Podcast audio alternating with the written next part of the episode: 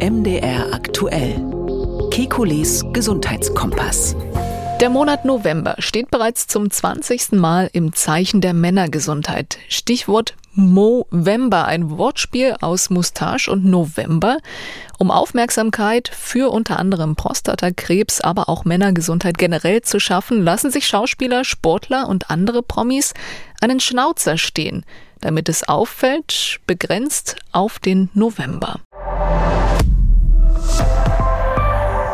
Ich bin Susanne Böttcher, Redakteurin und Moderatorin bei MDR Aktuell. Alle 14 Tage sprechen wir mit dem Arzt und Wissenschaftler Professor Alexander Kekulé.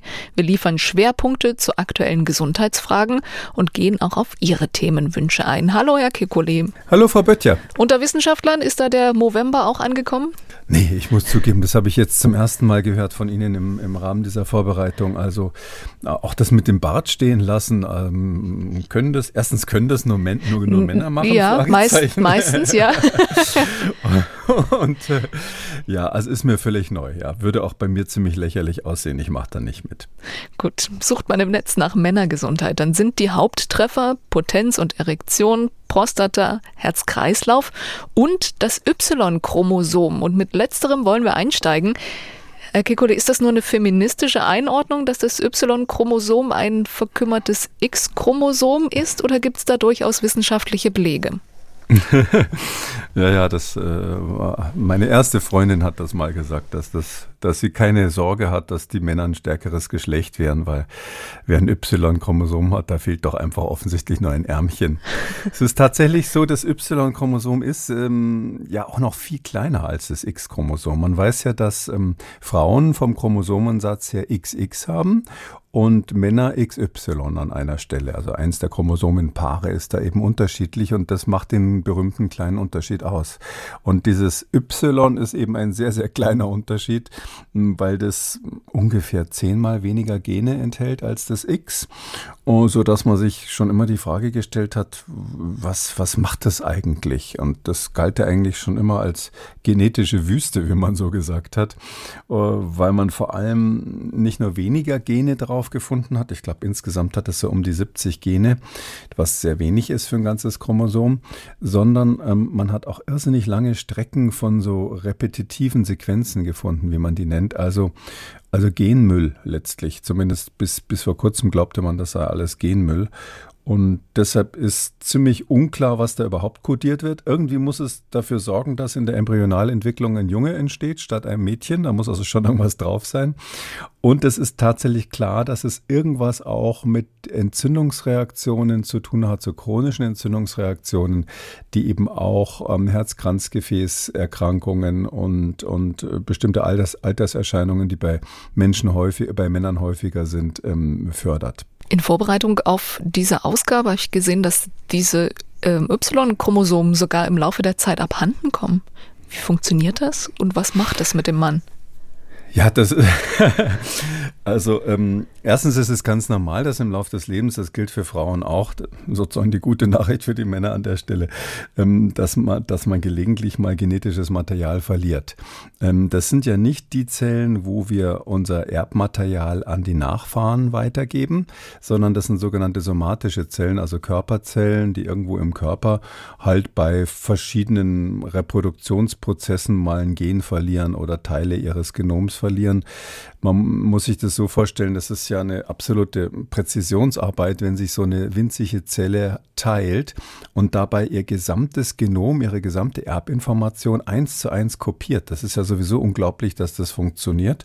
Und bei diesem Kopiervorgang kann, können eben mal Fehler passieren, quasi bei der Zellteilung. Oder es kann, können ähm, Mutagene auf die Zelle einwirken, also irgendwelche Chemikalien, die die DNA verändern können. Strahlung kann sowas machen, dass die DNA verändert wird.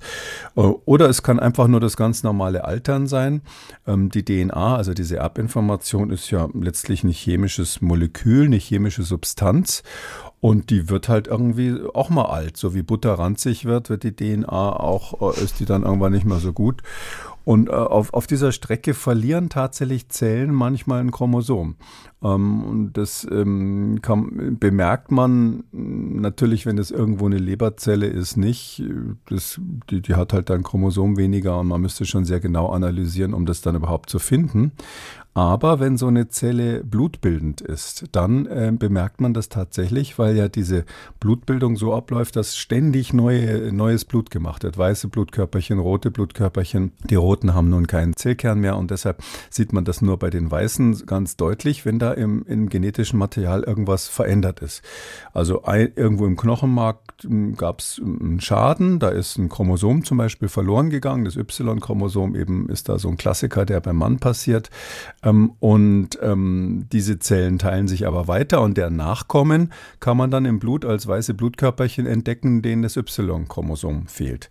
Und weil dann beides vorhanden ist, sowohl die normalen ähm, Zellen als auch die, wo das Y fehlt, nennt man sowas ein Mosaik. Also das ist ein genetisches Mosaik, was dann dadurch entsteht. Sehen wir oft, aber dieses äh, Mosaik, wo das, das ähm, Y-Gen verschwunden ist, ist eben so ein Klassiker bei Männern, sage ich mal. Hm naja, Ü, Ü, Ü60 geht's los und Ü70 haben es um die 40 Prozent der Männer, dass man solche Zellen findet. Altern wird auch noch ein großes Thema sein zuvor. Schauen wir mal auf die Statistiken, was ähm, den Tod von Männern angeht, beziehungsweise die Lebenserwartung. Es gibt nicht nur das Pay Gap, wie ich gelernt habe, sondern auch das Gender Gap in Life Expectancy, also die Lebenserwartung der Männer, ist statistisch geringer als als die Lebenserwartung der Frauen. Soweit dürfte das überall bekannt sein. Die Ursachen sind divers und jetzt gibt es aber eine neue Studie aus den USA aus dem November, Mitte November jetzt, ähm, die sagt, dieses Gap, das öffnet sich nochmal. Also Männer werden, werden weniger alt, um es mal so auszudrücken, äh, als Frauen. Woran liegt das? Was hat man da herausgefunden? Hm, ja. Ich war ja ganz froh, dass Sie nichts gesagt haben, so weit, so gut, so weit, so bekannt, ähm, gerade noch gebogen, das ist zwischen den Zeilen. Gekratzt, ja. ähm, es ist so, äh, ja, es ist tatsächlich so, äh, ist ja sowieso ein Phänomen. Warum werden, leben Männer eigentlich weltweit kürzer als Frauen? Also ist grundsätzlich so, einige Jahre kürzer. Und das weiß keiner so richtig. Es gibt bestimmte Erkrankungen, die bei Männern häufiger sind. Aber wenn man so genau hinschaut, ist es so, dass, die, dass man nicht klar sagen kann, es ist der Herzinfarkt, es ist die, die und die Krebsart oder so, sondern es ist einfach irgendwas in den Genen offensichtlich drinnen. Und ähm, jetzt in den USA ist man sowieso seit einigen Jahren sehr besorgt. In Deutschland gibt es übrigens auch solche Tendenzen, die sind aber nicht so deutlich, weil man in den USA jetzt seit einigen Jahren schon beobachtet hat, dass die Lebenserwartung kontinuierlich sinkt. Die Lebenserwartung der Durchschnittsbevölkerung insgesamt ist ja eigentlich ähm, gestiegen. Jetzt nicht nur, weil es keine Kriege gibt aktuell, zumindest nicht in den USA, sondern auch, weil die Ernährung besser geworden ist, äh, die Gesundheitsversorgung besser geworden ist, die Hygieneverhältnisse besser geworden sind. Ähm, ist es so, dass eigentlich weltweit immer die Lebenserwartung gestiegen ist. Man, die Menschen wurden immer älter, älter. Und man hat schon fast sich daran gewöhnt, dass das unumkehrbar scheint. Und ähm, seit 2019 ist es ganz konkret so, dass die Lebenserwartung gesunken ist. Also 2019 war es in den USA so, dass Männer und Frauen jetzt im Durchschnitt ähm, 78,8 Jahre alt geworden sind. Und es ist dann zwei Jahre in Folge gesunken, jetzt auf 76,1. Also um 1,7 Jahre gesunken, die Lebenserwartung. Hm, das klingt jetzt mal so spontan nicht so wahnsinnig viel, aber das ist ein, ein statistischer Wert und deshalb ein ganz, ganz massiver Rückgang der Lebenserwartung. Also 1,7 Jahre in, innerhalb von zwei Jahren äh, Rückgang und das waren natürlich genau die Corona-Jahre. Und ähm, in der gleichen Zeit ist der, und das, das liegt hauptsächlich an den Männern, weil nämlich die, die, der Unterschied in der Lebenserwartung, der lag früher so bei knapp fünf Jahren. Also 2010 war es mal so, dass in den USA 4,8 Jahre der Unterschied war zwischen Männern und Frauen in der Lebenserwartung. Frauen lebten 4,8 Jahre länger. Und jetzt ist es gestiegen auf 5,8. Also ähm, ein ganzes Jahr ähm, Zunahme beim Unterschied. Die Männer werden 5,8 Jahre äh, weniger alt. Und das hat diese Studie eben genauer untersucht und geguckt, welche Faktoren spielen da eine Rolle. Das ist ganz interessant, weil so der Klassiker eigentlich äh, gerade in den USA ist, dass Männer mehr Unfälle haben, dass Männer mehr Herzkrankheiten haben und übrigens Männer auch häufiger Opfer von Mord äh, werden, also Gewalttaten werden. Ähm, es ist aber so, dass jetzt eben diese aktuelle, äh, dieser aktuelle Rückgang in den letzten zwei Jahren auf Platz 1 von Corona verursacht ist. Also Covid ist der Hauptgrund, hat, macht 0,33 Jahre, hat es den, den Männern in dem Fall, also an, diese, an diesem Unterschied ähm, gemacht. Ähm, und das ist schon krass, wenn man da rausrechnet, dass das also mehr als die Herz-Kreislauf-Erkrankungen, mehr als die Unfälle und so weiter macht. Corona ist der Hauptgrund, warum Männer eine deutlich nochmal gesunkene Lebenserwartung im Verhältnis zu Frauen haben. Weil sie weniger vorsichtig waren, weil sie äh, schlechter vorbereitet waren, weil sowieso schon Vorerkrankungen waren? Oder hat man das da noch ähm, intensiver beobachtet? Die Vorerkrankungen waren es nicht. Ähm, es ist so, dass Männer einfach an Corona, das war vor allem am Anfang so bei diesen gefährlicheren Varianten, Männer hatten ein höheres Risiko zu sterben an Corona. Das wusste man relativ früh, dass das so ist. Ähm, wobei bis heute nicht ganz geklärt ist, woran es liegt. Vielleicht ist das Y-Chromosom mit Schuld an der Stelle. Äh, man weiß es nicht, äh, nicht wirklich. Aber es ist so, dass Männer ein höheres Risiko hatten, wenn sie sich äh, SARS-CoV-2 eingefangen haben, daran daran zu sterben. Es ist aber auch so, dass Männer sich seltener impfen lassen, in USA ziemlich eindeutig, dass Männer ein höheres Risiko eingehen bezüglich der Infektionsexposition, also sich eher einer Infektionsgefahr aussetzen als Frauen, auch aus beruflichen Gründen, dass die eher Berufe haben, wo sie eben Kontakte mit anderen haben und, und sich, sich eher anstecken können als Frauen, die möglicherweise zu Hause sind und äh, den Haushalt hüten und die Kinder hüten. Äh, der andere Grund ist, dass Männer sich seltener impfen lassen. Also seltener impfen und ähm, auch seltener Masken tragen in den USA. Und äh, dieses ganze Paket, das konnte man an der, an der Stelle nicht mehr genauer auseinander dividieren, aber dieses ganze Paket ist ähm, offensichtlich dafür verantwortlich, dass Männer hier ähm, unter Corona deutlich stärker gelitten haben, was jetzt die Lebenserwartung betrifft, als Frauen. In den USA ist ja das Drogenproblem auch riesig. Wahrscheinlich sind auch dort eher Männerkonsumenten als Frauen oder ist das jetzt eine Unterstellung von mir? Ähm, doch, das ist tatsächlich so. Also bei den Drogentoten ist es auch so, dass die Männer vorne liegen. Ähm, es ist aber nicht so, dass das quasi hier so stark ins Kontor geschlagen hätte. Es ist tatsächlich so, dass wenn man so die, die Hauptfaktoren, die jetzt sozusagen ähm, hier den Unterschied oder diese, diese, die, die, die Zunahme dieses Gender Gaps, also dieses Unterschieds der Lebenserwartung bewirkt haben, dann ist ähm, Platz 1 äh, SARS-CoV-2, also Covid im weitesten Sinne. Platz 2 sind die Unfälle, Platz 3 sind die Morde und Platz 4 sind die Herz-Kreislauf-Erkrankungen. Gender Gap und die Erkrankung mit Corona, die höhere Sterblichkeit, Herr Kikole, hat das auch was mit dem Y-Chromosom an sich zu tun, mit der Beschaffenheit? Ja, man nimmt es an. Es ist tatsächlich so, dass auf dem Y-Chromosom äh, bei den wenigen Genen, die drauf sind, solche dabei sind, die ähm, etwas mit der angeborenen Immunität haben, zu tun haben. Also es gibt ja diese erworbene Immunität, wo man bei Kontakt mit Bakterien oder Viren Antikörper entwickelt und spezifische Zellen, die, die ähm, Körper eigene Zellen erkennen, wo ein Virus oder ein Bakterium drinnen ist. Das ist diese erworbene Immunität. Und dann gibt es noch die angeborene Immunität Immunität, die funktioniert sozusagen na, naiv, ohne dass man vorher oder ohne dass der Körper vorher das entsprechende Virus oder das Bakterium schon mal gesehen hat. Und diese angeborene Immunität, die ähm, wohl hauptverantwortlich dafür ist, dass es unterschiedlich schwere Verläufe bei verschiedenen Menschen gibt, ähm, wo das eigene Immunsystem dann auch anfängt, ähm, Körperzellen zu zerstören, weil sie vom, vom Virus SARS-CoV-2 befallen sind. diese angeborene Immunität, da sind wichtige Gene offensichtlich auf dem Y Y-Chromosom drauf, ähm, sodass man annimmt, dass eben dieses Mannsein und dieses Y-Chromosom besitzen, das ist ja sozusagen das Typische für die Männer, ähm, dadurch entwickeln sich ja dann die männlichen Hormone und so weiter, dass eben das leider auch assoziiert ist mit einer Anfälligkeit für bestimmte immunologische Überreaktionen. Und ähm, die sehen wir auch bei der SARS-CoV-2-Infektion, sodass also hier eine Korrelation ist eigentlich zwischen dem, was das Y-Chromosom an Problemen machen könnte, so ganz genau geklärt ist es noch nicht auf der einen Seite, und den schwereren Verläufen bei SARS-CoV-2 auf der anderen Seite. Ähm, ein hohes Risiko für Männer sind auch schnelle Autos. Der Porsche, der dann irgendwann in der Midlife-Crisis kommt und während die eher so, ich würde sagen, so Lifestyle psychisch ist, sind Wechseljahre bei Männern tatsächlich real, wenn auch nicht bei jedem Mann.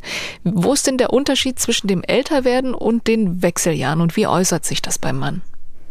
Naja, also so richtige Wechseljahre, das, also der, der Begriff ist irgendwie ein Modebegriff und ich habe so immer ein bisschen den Verdacht, dass bestimmte Ärzte damit auch ähm, Einkommensquellen bei den sogenannten Igel-Leistungen erschließen wollen, äh, wo es also darum geht, ähm, den Männern Dinge zu verkaufen, Diagnostik zu verkaufen, die also von der Krankenkasse nicht bezahlt wird. Äh, ja, Wechseljahre des Mannes. Manche sagen sogar, es gäbe eine Andropause, so wie die Menopause bei der Frau. Andros ist ja der Mann und Andropause quasi, dass da das dann Aussetzen der Hormone wäre. Das gibt's vergleichbar nicht, muss man ganz klar sagen. Wird zwar manchmal subjektiv ganz klar so wahrgenommen, aber es gibt's biologisch in dem Sinn nicht bisher gilt es als nicht, nicht vorhanden, ähm, weil ähm, bei der Menopause der Frau ist es ja so, dass bestimmte Hormone ähm, aufhören oder sehr stark abnehmen. Dadurch ähm, verändert sich so der Zyklus, dass sie keine, keinen Eisprung mehr hat und dann verschiedene ähm, sekundäre Effekte einsetzen, die, die, die, die ja bekannt sind, wenn die Frau quasi in die Wechseljahre kommt. Mit, mit der ganzen Symptomatik, die dann relativ plötzlich eigentlich beginnt und auch über einen längeren Zeitraum, der aber klar definiert ist, der einen Anfang und ein Ende hat, eben diese Wechseljahre. So ist es beim Mann nicht, sondern bei, bei den Frauen gibt es ja ähm, Östrogene und Gestagene und beim, beim Mann ist es so, da gibt es letztlich ein Hormon, das Testosteron, das männliche Sexualhormon, ähm, das in den Hoden gebildet wird und das nimmt langsam, langsam ab im Lauf des Lebens. Das beginnt aber schon so ab 40 Jahre ungefähr. So ein schleichender, langsame Abnahme des Testosterons, man sagt so ein bis zwei Prozent pro Jahr geht das runter. Bei dem einen schneller, bei dem anderen langsamer. Aber das Wichtige ist, das macht fast nie Symptome. Also wenn sich dann so ein Mann mit 60 irgendwie schlapp fühlt oder glaubt, er hat irgendwie Erektionsstörungen oder äh, ist deprimiert oder sonst was äh, und sagt, ah, ich habe hier Wechseljahre, das ist fast nie auf eine Abnahme der Testosteronproduktion zurückzuführen, also nicht auf hormonelle Wechseljahre, Umstellung, ähm, sondern das hat meistens andere Gründe. Wenn es überhaupt äh, hormonell ist, dann jedenfalls nicht unmittelbar mit dem Testosteron verbunden. Das heißt, es ist das normale Älterwerden? Der Körper baut ab, ja, also das genau, das ist das normale Älterwerden. Also es ist ja so, also die, was, was, was, worüber klagen denn die, die Männer, wenn sie dann beim Urologen sind? Ja, meistens ist es so, sie kamen zur, zur Prostatakarzinomvorsorge hin und dann ähm, geht es um die Frage, ähm, ob sie jetzt noch morgendliche Erektionen haben, ähm, wie das mit der Frau oder der Freundin äh, im Bett noch funktioniert, wie der Antrieb ist, äh, wie die, dass sie vielleicht zunehmen, dass sie die, dass die körperliche Muskelkraft abgenommen hat, dass die Konzentration abnimmt, ähm, Libido im weitesten Sinne auch abnimmt. Das sind Dinge, die ganz viele Ursachen haben können. Und ähm, typischerweise ist es so, ähm, dass wenn man sowas beobachtet, dass das zwar, wenn es deutlich ist, irgendwelche, kann schon krankheitsrelevant sein, aber es ist dann typischerweise, wie wir sagen, sekundär. Das heißt, der, der hat halt ähm, zum Beispiel eine Arteriosklerose ähm, oder der hat einen hohen Blutdruck oder der hat einen Diabetes, der hat eine Niereninsuffizienz, der hat eine Unterfunktion der Schilddrüse oder ähnliches. Und all diese Erkrankungen können sekundär dann sowas machen, was man, sage ich mal, so als älter werden vielleicht empfindet oder als schlapper werden im weitesten Sinne. Ähm, natürlich auch psychisch kann das überlagert sein, dass man dann so eine nicht Midlife Crisis, sondern Late Life Crisis bekommt, wenn man irgendwie auf die Pension zusteuert oder sie gerade hinter sich hat und die bisherigen Aufgaben weggefallen sind und die gesellschaftliche Akzeptanz sich ändert und solche Dinge. Und man auch dann so eine Lebensbilanz natürlich macht und äh, sagt, was habe ich jetzt geschafft von dem, was ich machen wollte, was kann ich überhaupt noch machen in diesem Leben. Und wenn Sie das alles als ein großes Paket sozusagen auf den Schultern des Mannes sich vorstellen, dann ist das der Hauptgrund äh, für die ähm, Symptome, die viele Men Männer dann so mit so einem, mit, mit Wechseljahren assoziieren oder mit einem Nachlassen äh, der Sexualhormone, aber in Wirklichkeit hat es andere Ursachen, also nicht das Sexualhormon im, im engeren Sinne. An dieser Stelle möchte ich gerne darauf hinweisen, dass wir hier beim MDR einen ganz tollen Podcast haben zu den Wechseljahren der Frau. Hormongesteuert heißt er, der Wechseljahre-Podcast mit Dr. Katrin Schaudig. Bereits sechs Folgen gibt's. In der aktuellen geht es um Krankheiten, durch die Frauen schneller in die Wechseljahre kommen, unter anderem Brustkrebs. Wie es dazu kommt und was betroffenen Frauen hilft, das erfahren Sie in der ARD-Mediathek und überall dort, wo es Podcasts gibt. Hormongesteuert. Der Wechseljahre-Podcast mit Dr. Katrin Schaudig. So, zurück zu Kikoles Gesundheitskompass. Herr Kikole, Sie hatten Testosteron angesprochen. Und wenn ich ab und an mal in diversen Zeitungen, äh, Lifestyle, Männermagazin oder auch Frauenmagazin blättere, dann wird dort für eine Testosterontherapie bei Männern geworben. Inwiefern funktioniert das denn und hat das nicht auch Risiken? Tja, hormongesteuert. Ja, der Mann gilt ja eigentlich als hormongesteuert manchmal ähm, und glaubt immer, das sei dieses Testosteron. Ähm, ja, also man muss Folgendes sagen. Es, äh, es gibt tatsächlich einen Testosteronmangel als medizinisches Syndrom, als Krankheit. Das ist aber dann nicht irgendwas mit Wechseljahren, sondern wir nennen, wir nennen das Hypogonadismus. Und zwar gibt es den in verschiedenen Formen, in dem Fall bei älteren Männern, also Late Onset sagt man dazu, also beginnt spät. Ähm, sowas ähnliches gibt es natürlich auch in der Pubertät bei, bei jüngeren, ähm, bei, bei Jungs. Ähm, dieser Hypogonadismus, also der echte Testosteronmangel, das sind höchstens zwei, drei Prozent der über 60-Jährigen, die sowas tatsächlich entwickeln. Viele von denen haben keine Symptome, deretwegen sie zum Arzt gehen, obwohl sie diesen Hormonmangel haben. Aber wenn sie Symptome haben, dann ist es eine Situation, wo man therapeutisch, medizinisch unter Umständen Testosteron substituiert. Also wo man das gibt. Kann man spritzen oder als Gel oder als Pflaster gibt es möglicherweise auch. Ich weiß nicht, ob die noch auf dem Markt sind. Das ist sozusagen die, die harte medizinische Evidenz, die dahinter steht. Aber wie gesagt, es sind zwei, drei Prozent der über 60-Jährigen und viele von denen merken es gar nicht und sind deshalb auch nicht therapiebedürftig.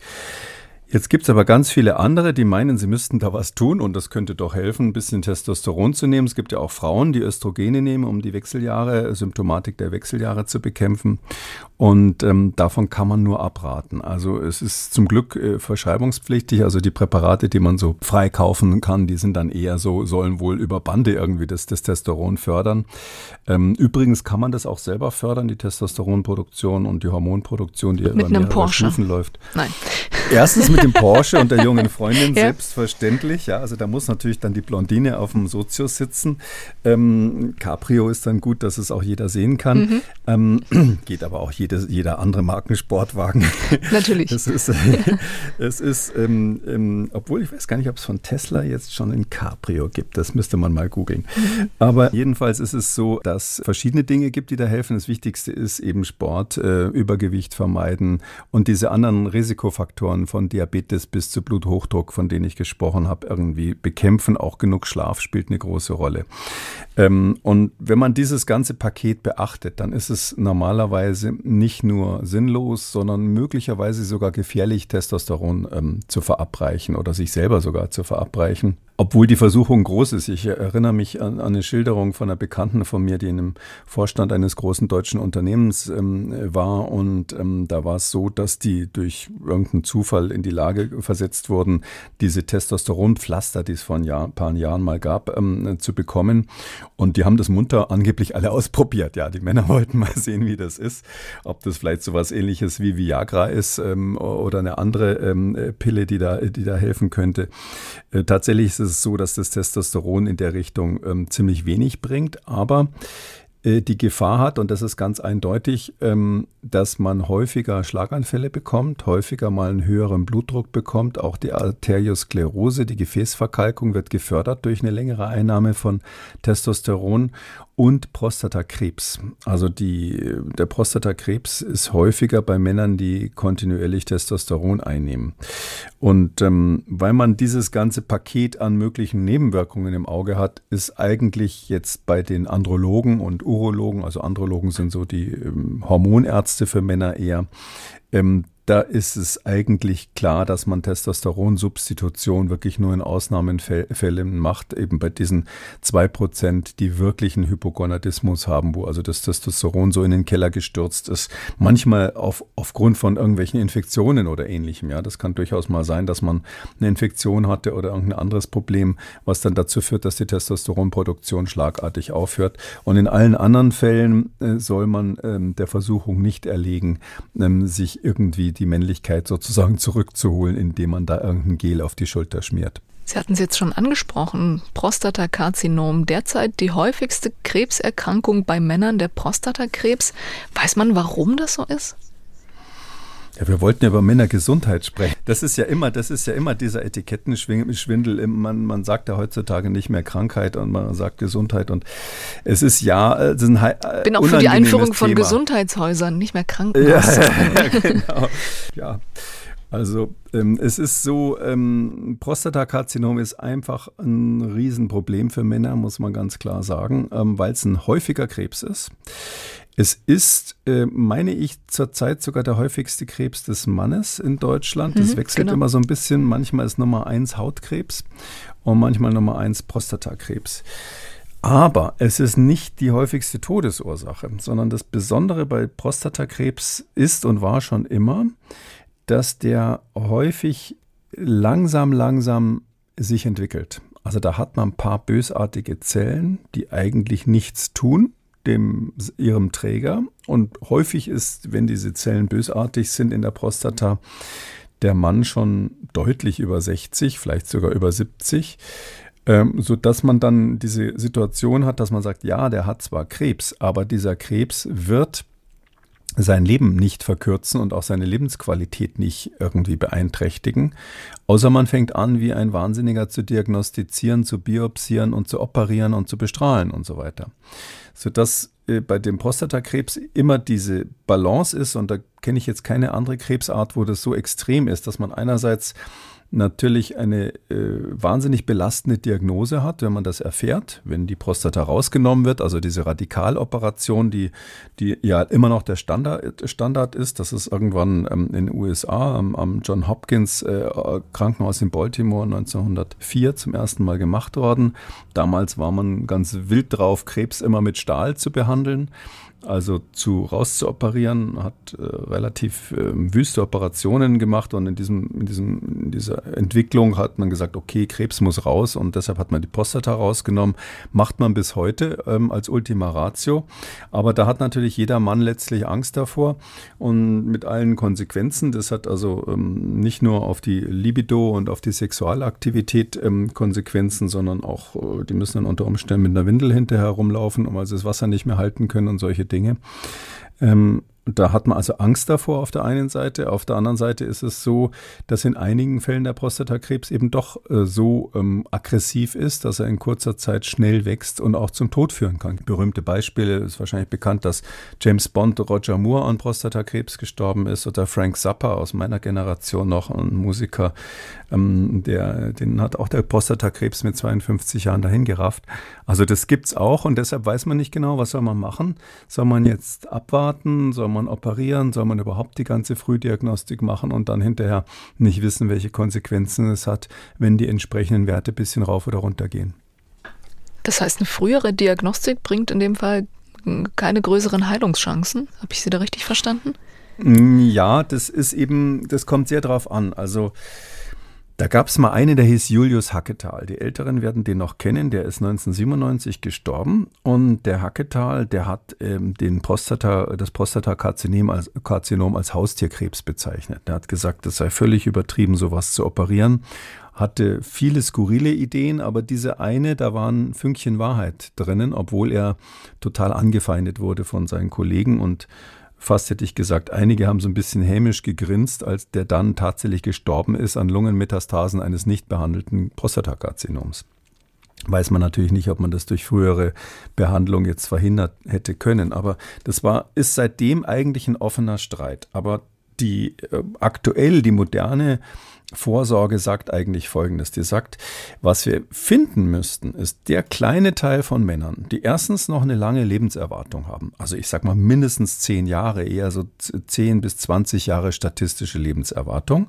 Das heißt tendenziell eher jüngere Männer und die nicht ein Prostatakarzinom im absoluten Frühheststadium haben, wo zehn Zellen irgendwie verrückt spielen, weil dann würde es zu lange dauern, bis das Symptome macht und man würde, wenn man jetzt schon anfängt, alle möglichen äh, Therapien und Diagnostik zu machen, wo er dann Gewebe rausgestanzt wird aus der Prostata und so nicht nur eine Stanze, sondern zehn bis zwölf ist der Standard. Also das kann man sich vorstellen, dass das doch ein ziemlicher Eingriff ist, zehn Gewebsproben da rauszuholen.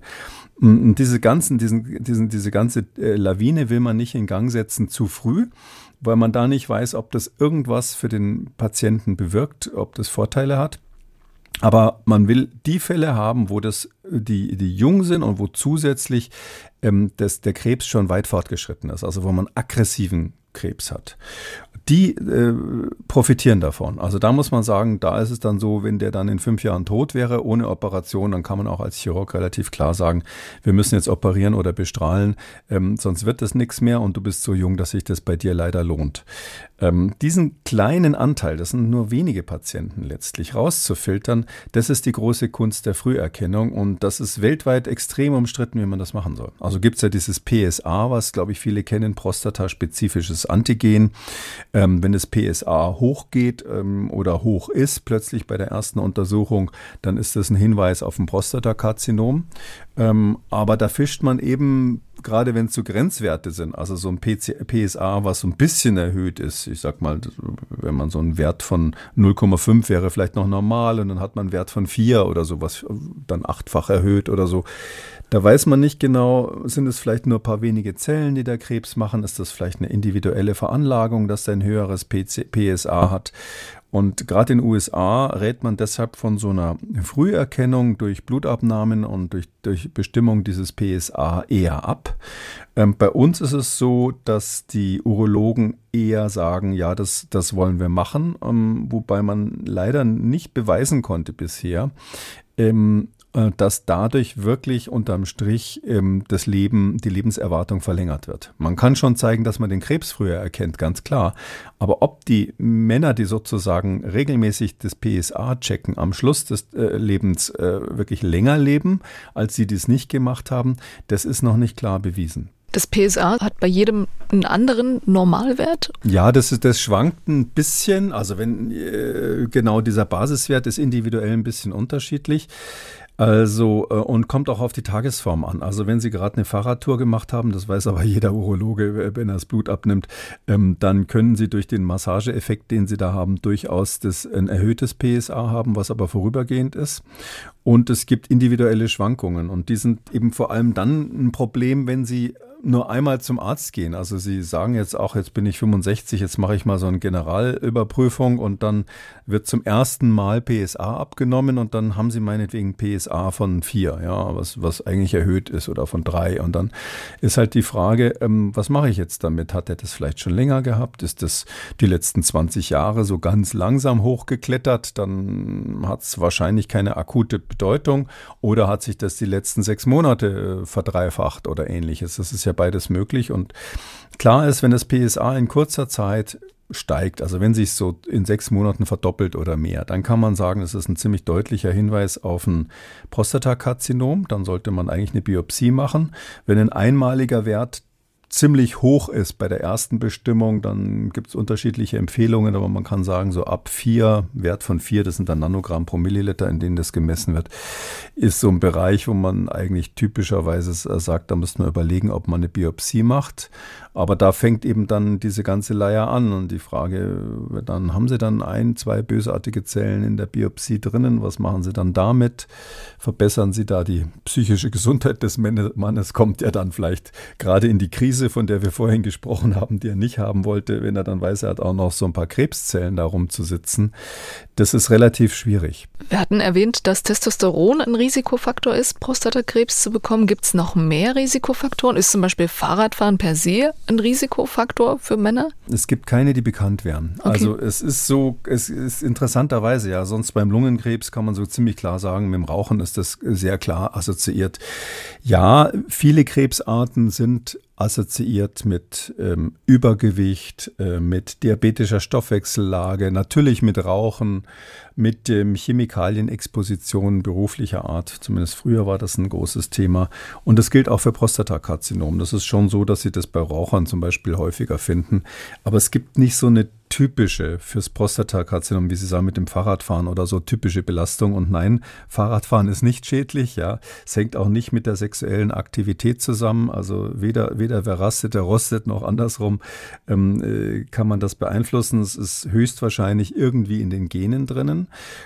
und das Risiko ist vor allem deshalb so schwer zu bestimmen, weil man muss sich vorstellen, wenn Sie jetzt tatsächlich wahrscheinlich hm, alle 90-Jährigen, nehmen wir mal an, Männer werden hm, so glücklich, dass sie 90 Jahre alt sind, das ist natürlich ein hohes Alter für einen Mann. Wenn Sie alle, die mit 90 gestorben sind, wenn Sie da überall die Prostata wirklich aufs genaueste untersuchen würden, würden Sie, sage ich jetzt mal so ins Blaue, wahrscheinlich bei den allermeisten ein paar Krebszellen finden in der Prostata, die nie irgendwie eine Rolle gespielt haben. Ähm, das heißt, ähm, irgendwann entstehen da Krebszellen, aus welchen Gründen auch immer. Und äh, bei einigen ist es aber so, dass es schon früher eben zu so einem aggressiven Wachstum des Tumors kommt, vielleicht schon mit bei einem 55-Jährigen. Und das sind die, die, die wirklich dran sterben und die wirklich drunter leiden. Und was bei denen anders ist, das kann man schlecht sagen. Das kann viel mit der Immunabwehr zu tun haben, dass eben im einen Fall ähm, das Immunsystem diese Krebszellen am Anfang in Schach hält und im anderen Fall ähm, schaffen die sehr früh sich zu teilen und, und werden nicht kontrolliert oder es sind spezielle Mutationen Situationen im Einzelfall, aber es gibt keinen Risikofaktor für diese, sage ich mal, hochaggressiven, im jüngeren Alter auftretenden Karzinome, die das eigentliche Problem dieser Erkrankung sind. Ähm, ich finde deshalb, man muss sich überlegen, ob man eine Früherkennung macht. Vielleicht das ist, gibt da unterschiedliche Expertenmeinungen und es ist auch so, dass die Richtlinie, die, die, die, Deutschen haben immer so schöne Richtlinien, nach denen alles gemacht wird. Die aktuelle Richtlinie wird gerade überarbeitet und man weiß noch nicht ganz genau, was da rauskommt oder ich weiß es zumindest nicht. Aber es ist so, dass mein Eindruck ist, wenn man relativ früh anfängt, mal das PSA bestimmen zu lassen als Mann, also ich sag mal mit 45 und das dann so alle zwei Jahre vielleicht macht in der Größenordnung. Das ist ja ein Test, der bei einer normalen Blutabnahme mal mitgemacht gemacht werden kann. Man muss darauf achten, dass es immer mit der gleichen Methode gemacht wird. Es gibt unterschiedliche Methoden, aber das wissen die Ärzte, die sowas ab, die da, die da das Blut abnehmen.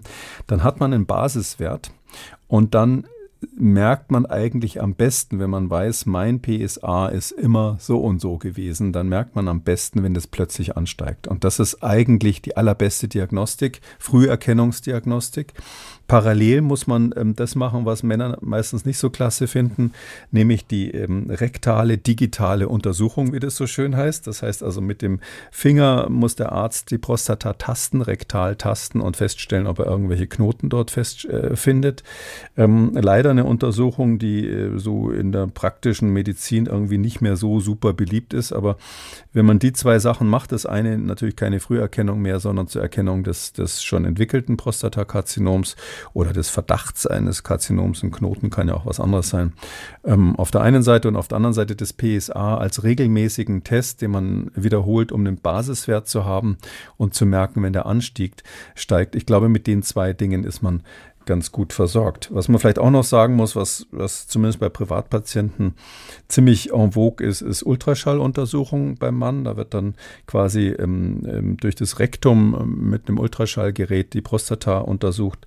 Damit kann man zwar eine Vergrößerung der Prostata feststellen, also eine gutartige Vergrößerung, die, die häufig ist im Alter, aber ähm, es taugt zur Früherkennung des Karzinoms nichts. Also es ist geeignet, um ein entwickeltes Karzinom zu sehen, wo man sagt, da muss man dann therapeutisch was machen, aber, aber, aber zur wirklichen Früherkennung ist diese Ultraschalluntersuchung, das sagen zumindest alle aktuellen Studien, ähm, nicht geeignet. Also aktuelle Zahlen sagen, dass es etwa 68.000 Erkrankte gibt mit Prostatakrebs. Die Sterbefälle liegen bei 15.000. Das heißt, die Therapie ist recht erfolgreich. Aber wie wird denn therapiert, Herr Kikule?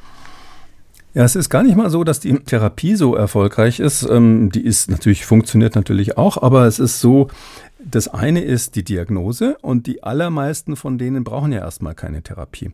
Also die häufigste Entscheidung, die man trifft bei, bei jüngeren, bei jüngeren Patienten ist, dass man sozusagen weiter wie soll ich sagen, dass man zuschaut, also hm, aktive Nicht Überwachung therapiert. heißt es ja. dann. Okay. Nicht therapiert, Ja. genau. Das heißt aktive Überwachung oder Active Surveillance.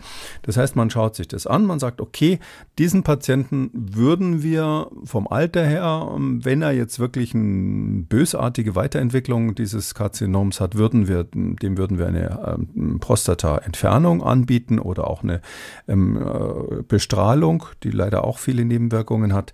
Aber wir machen es noch nicht. Das nennt man aktive Überwachung, Active Surveillance.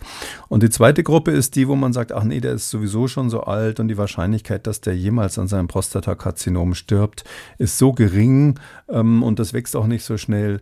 Das schauen wir uns jetzt an, aber wir haben nicht die Absicht, das nochmal kurativ zu behandeln, also heilend, sondern wir warten einfach nur ab, äh, falls, um zu gucken, ob da Symptome sich entwickeln, die man vielleicht symptomatisch behandeln muss. Wir sagen dann in der Medizin palliative Behandlung. Also wir können dann sozusagen die Symptome lindern, aber die Krankheit nicht heilen in dem Sinn, wie man das durch eine Tumorentfernung könnte. Und das nennt man mit dem modernen Begriff Watchful Waiting. Also man guckt zu und wartet ab und aber letztlich nicht in der Absicht ähm, zu therapieren. Diese zwei Gruppen sind erstmal die großen, ja. Also dass man entweder abwartet in der Absicht, später was zu machen, wenn sich das weiterentwickelt, therapeutisch, ähm, heilend sozusagen, oder dass man sagt, nee, bei dem Patienten lohnt sich das aus verschiedenen Gründen. Kann auch mal sein, dass der Tumor schon so weit entwickelt ist, dass es sich deshalb nicht lohnt und äh, angesichts des Alters.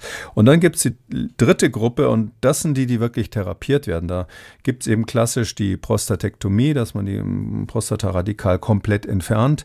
Dann gibt es Methoden, die so ein bisschen drunter liegen, die werden aber dann nicht als kurativ bezeichnet, wo man also nur Teile rausnimmt oder mit Kälte was macht oder, oder verschiedene andere Methoden. Dann gibt es die Bestrahlung, verschiedene Methoden der Bestrahlung, die natürlich ähm, auch massive Nebenwirkungen hat. Und, und in, im Zusammenhang mit der Bestrahlung dann häufig auch eine Hormonbehandlung. Und das ist so ein bisschen der Bogen zurück. Also dieses Testosteron fördert halt leider die äh, typischerweise die Prostatakarzinome. Also die sind normalerweise so, dass sie schneller wachsen, je mehr Testosteron im Blut ist. Und deshalb gibt man Antitestosterone. Also das nennt man auch tatsächlich chemische Kastration. Das klingt relativ brutal. Früher hat man oder gibt im Prinzip auch die Möglichkeit, tatsächlich eine Kastration zu machen, also die Hoden zu entfernen, damit kein Testosteron mehr gebildet wird. Und äh, typischerweise wird das aber heute auf chemischem Weg gemacht, dass eben Hormone gegeben werden, die dafür sorgen, dass der Mann überhaupt kein Testosteron mehr produziert. Also null sozusagen. Mit den ganzen Konsequenzen. Also das ist natürlich dann so, dass der Bart dann nicht mehr so wächst, die Libido auch abnimmt und so weiter und so weiter. Hat aber den Vorteil, dass der, das Prostatakarzinom äh, deutlich langsamer sich entwickelt, langsamer wächst. Und zusammen mit Bestrahlung hat man da ganz gute Erfolge. Ist jetzt nicht unbedingt 100 Prozent heilend, dass keine einzige Krebszelle mehr da wäre, aber so, dass, dass die Menschen, je nachdem wie alt sie sind, eine äh, hohe Wahrscheinlichkeit haben, in ihrem Leben jetzt an diesem Prostatakarzinom nicht mehr zu sterben. Und diese, diese Kombination, die ist, das ist relativ kompliziert. Gibt es verschiedene Hormone, die man nehmen kann, Antihormone, die man nehmen kann. Es sind übrigens zum Teil die gleichen Hormone, die man gibt oder wo diskutiert wird, die zu geben, ähm, ähm, um bei jungen Menschen, wenn sie ähm, festzustellen glauben, dass sie im falschen Körper geboren sind, also konkret Jungs, die glauben, dass sie eigentlich ein Mädchen sind, ähm, dass man quasi diese transsexuelle ähm, Therapie macht, dass man ähm, verhindert, ähm, dass die, die männliche ähm, typischen Geschlechtsentwicklung weitermachen in der Pubertät. Da gibt man auch so ähnliche Hormone, die das Testosteron abschalten. Schon in der Pubertät. Während Ja, das ist eben, ja, ja, ja, ja, das ist eben, das ist eben ein ganz anderes Thema jetzt, Hm, aber ja. ist eine ähm, Riesendiskussion, ja, also in, in Amerika heißt das Gender Affirmative Therapy, also dass man quasi die, das, das erlebte, gefühlte Geschlecht sozusagen dann realisiert, indem man die, indem man eine Hormontherapie macht, häufig dann später auch ähm, chirurgisch ähm, vorgeht, um zum Beispiel aus dem Jungen ein Mädchen zu machen. Oder andersrum gibt es natürlich auch. Und ähm, da, das ist äh, eine ziemliche chemische Keule, kann ich mal sagen, die man da einsetzt, ähm, weil man eben abschaltet, wenn man so will, diese hm, es ist ja so, dass die, die Sexualhormone werden ja beim, beim Mann in den, in den Hoden produziert oder das Testosteron wird in den Hoden produziert. Und damit es das macht, gibt es einen Stimulus, der kommt aus der Hirnanhangsdrüse, Hypothalamus. Ähm, das sind zwei Hormone, die heißen FSH und LH. Die bewirken da die Testosteronproduktion und die Spermienproduktion in den Hoden. Und die wiederum werden ähm, gesteuert durch ein ähm, Hormon, was aus dem, aus dem Gehirn letztlich kommt, also von, von oberhalb der der Hirnanhangsdrüse, die hängt ja so ähm, quasi hinter der, hinter der Stirn, äh, ungefähr in der Mitte unten am Gehirn dran. Und darüber gibt es einen Bereich, der heißt Hypothalamus. Der produziert ein Hormon, was diese Hirnanhangsdrüse wiederum stimuliert. Das ist sozusagen der Ober, Ober, Oberhauptschalter. Also wenn Sie sich das vorstellen in so einem äh, Hochhaus mit den ganzen elektrischen Leitungen, das ist sozusagen der ganz große Hauptschalter, mit dem Sie den Strom im Keller ausschalten können. Und der wird ausgeschaltet ähm, bei dieser dieser Hormontherapie. Also man geht da sehr, sehr radikal vor, um sicher zu sein, ähm, dass da das Testosteron nicht mehr produziert wird und auch die Vorstufen, die Zwischenstufen, die hormonellen. Ähm, und das meine ich, ist natürlich bei einem aggressiven Prostatakarzinom, wenn man sagt, man muss dem Menschen jetzt das Leben retten und vielleicht eine radikale Prostataoperation ersparen und stattdessen Hormontherapie plus Bestrahlung, da ist es meines Erachtens als Arzt, sage ich jetzt mal, etwas, was man ernsthaft dann auch empfehlen kann. Ich habe natürlich, das können Sie sich vorstellen, ein bisschen Bedenken, das dann bei Kindern zu machen, ähm, ähm, um ähm, die sexuelle Bestimmung ähm, sozusagen ähm, so wie die Kinder zu dem Zeitpunkt das empfinden, ähm, zu erfüllen als Arzt. Und in den USA ist das ein Riesenstreitthema, weil natürlich die Konservativen sagen, das wollen wir nicht. Und es gibt Bundesländer, die haben das verboten und, und, und. Das ist eine relativ hitzige Diskussion dort. Bei uns ist es so selten, dass man noch nicht so laut darüber diskutiert. Kommen wir nochmal zurück zum Prostatakrebs. Sie hatten eingangs erwähnt, dass ähm, dass das Windeltragen eine Folge sein könnte. Kommt das nur, wenn es eine Operation gab? Oder ist Nein. das oder ja, wie entsteht das? Bei Operationen häufiger, ja, mhm. das ist bei Operationen häufiger. Also mm, es ist auch nicht immer so, dass die Windeln tragen müssen, aber häufig. Ähm, äh, man kann sagen, bei einer Prostektomie, also wenn die Prostata rausgenommen wurde, ist es definitiv so, dass die keine Ejakulation mehr haben, die Männer. Also es gibt keinen Samenerguss mehr. Ähm, die können aber schon noch Sex haben, so ist es nicht.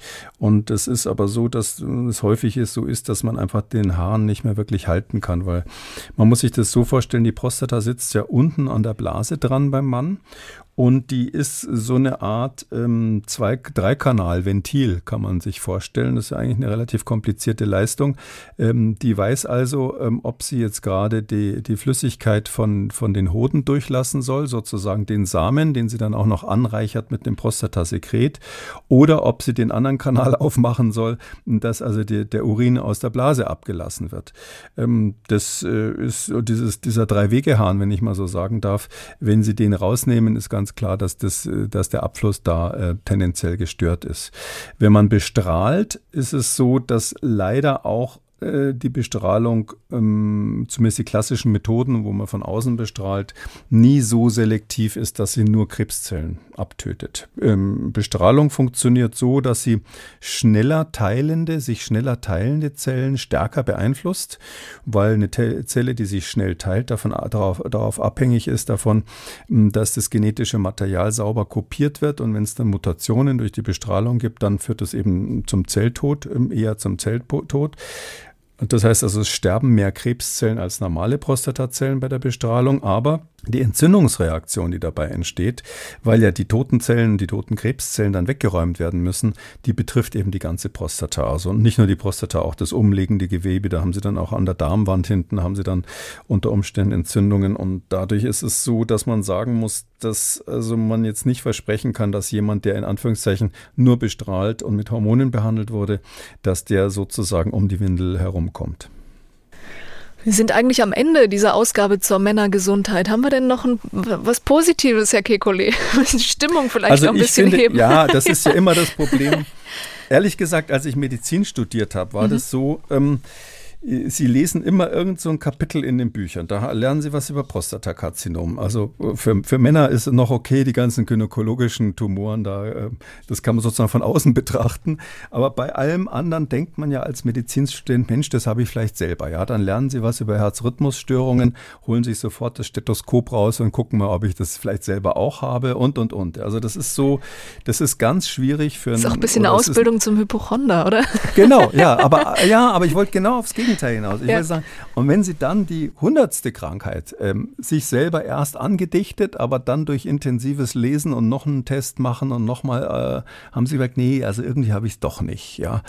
Ähm, dann lernt man auch irgendwie mit dieser mit diesem Wissen um die ganzen Krankheiten, die es gibt, das ist ja bei Infektionskrankheiten genauso, wenn man sich überlegt, wo man sich alles was holen kann, ähm, dann ist es so, da lernt man mit diesem Risiko irgendwie so ein bisschen entspannt umzugehen.